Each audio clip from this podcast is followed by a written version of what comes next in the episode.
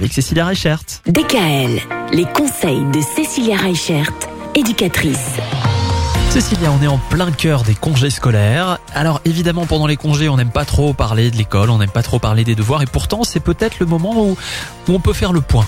C'est ça, on va faire le point. Alors souvent, euh, cette première période euh, d'année scolaire, les enseignants vont vous donner le classeur en maternelle par exemple avec tout ce qu'ils ont pu faire depuis la rentrée. Mhm. Ou en primaire, on va avoir l'ensemble des cahiers. Ou au collège, on peut se rendre compte euh, ben, sur les différents bureaux numériques par exemple que peuvent avoir les collégiens, les notes que peuvent avoir nos enfants. Et à ce moment-là, ben, des fois, on peut se rendre compte qu'il y a des difficultés. Ouais. Alors qu'est-ce qu'on fait dans ces cas-là? Alors justement, ce qui va être important en fait, euh, quand on repère des difficultés chez l'enfant, c'est de prendre contact avec son école. De la maternelle au collège, même au lycée, il y a toujours des solutions qui sont possibles. Et ce qui va être le plus important, c'est surtout d'identifier le problème. D'où est-ce que ça vient?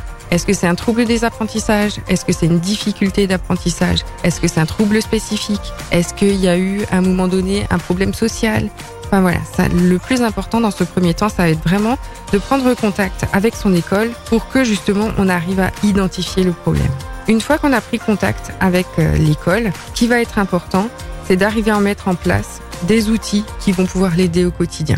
Et pour ces outils, justement, ben, que ce soit les éducateurs, les psychologues, on va pouvoir mettre en place ce qu'on appelle des aménagements scolaires.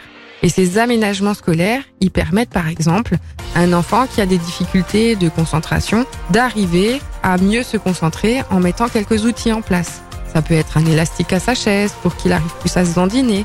Ça peut être un coussin justement qui Ah lui permet de bouger sur sa chaise. Ou alors, si on a des enfants qui ont des troubles plutôt 10, comme on a pu voir, hein, entre la dyslexie, dysorthographie Mhm. et compagnie, ben voir s'il y a besoin de mettre des outils plus spécifiques par rapport à la lecture, par rapport à l'écriture. Il y a différents outils qui sont possibles et du coup, ça va être important de collaborer avec les professionnels pour qu'on puisse les aider et mettre ces outils aussi en place à l'école.